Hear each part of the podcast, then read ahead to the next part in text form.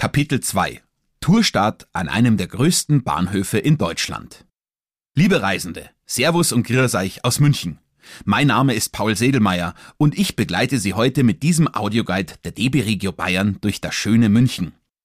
In den Kapiteln 2 bis 8 verrate ich Ihnen, was es mit dem ein oder anderen historischen Prachtbau oder Platzsaal auf sich hat und welche Viertel es abseits von Marienplatz und Altstadt noch zu entdecken gibt. Ich nehme Sie mit auf zwei Spaziergänge entlang der Isar und eine Radeltour quer durch Studentenviertel bis zum Olympiapark. Im neunten Kapitel geht's mit der S-Bahn raus ins Grüne. Dazu verrate ich Ihnen schon mal so viel. An einem der Ausflugsorte bin ich mit meinem Dreamteam von Hubert ohne Staller öfter mal anzutreffen, und zwar in der Flößerstadt Wolfratshausen. Unbedingt hinfahren. Es lohnt sich. Am besten, Sie klicken einmal durch die einzelnen Kapitel und stellen sich die Tour nach Ihren eigenen Wünschen zusammen. Also, Bockmas! München, die Weltstadt mit Herz, das Millionendorf, heimliche Hauptstadt, Isar-Metropole. Die Bezeichnungen für die bayerische Landeshauptstadt sind so vielfältig wie München selbst. Fakt ist, bayerische Lebensart und Traditionsbewusstsein trifft hier auf Innovation und Gründergeist.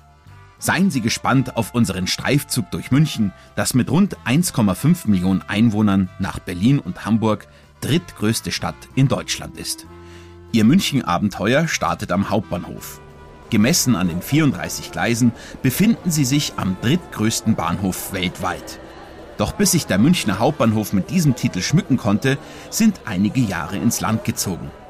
So brannte die 1839 erbaute Holzkonstruktion an der Hackerbrücke nach acht Jahren plötzlich ab. Man vermutete durch Brandstiftung. König Ludwig I. gab kurz darauf, im Jahr 1847, an der heutigen Stelle einen Backsteinbau in Rundbogenstil in Auftrag. Münchens Wirtschaft boomte und mit ihr vergrößerte sich auch der Hauptbahnhof. Im Mai 1938 kam es sogar schon zum Spatenstich für den Bau der ersten Stadtschnellbahn allgemein bekannt als S-Bahn. Aufgrund des Zweiten Weltkrieges mussten die Baumaßnahmen wieder eingestellt werden. Die bayerische Landeshauptstadt wurde stark zerstört, auch der Hauptbahnhof. Es folgte der allmähliche Wiederaufbau. Dabei spielte die S-Bahn erstmal keine Rolle. Das sollte sich in den 60er Jahren schlagartig ändern. Stein des Anstoßes war der 27. April 1966. An diesem Tag wurde es offiziell. München bekam den Zuschlag, die Olympischen Spiele 1972 auszurichten. Damit wurden die Bauarbeiten für ein belastbares S-Bahn-Netz mit Hochdruck vorangetrieben.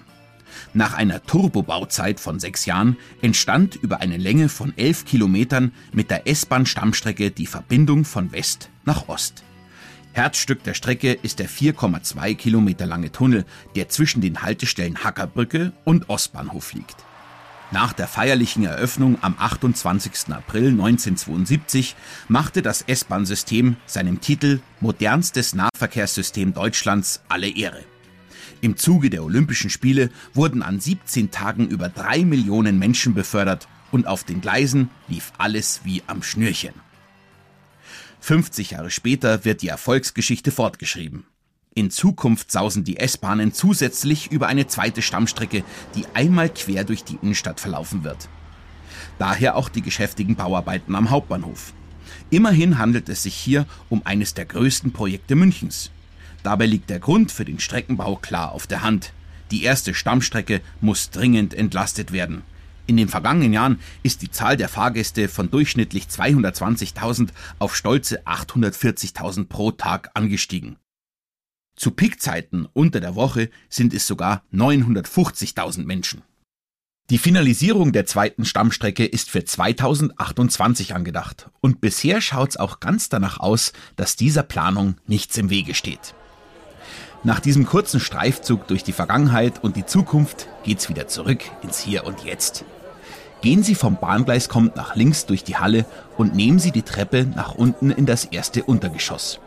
Folgen Sie der Beschilderung zu den S-Bahnen, die sich im zweiten Untergeschoss befinden, und steigen Sie in einer der sieben S-Bahn-Linien in Richtung Marienplatz und los geht's. Nach ihrer knapp fünfminütigen Fahrt befinden sie sich mitten im sogenannten Herz von München, dem Marienplatz.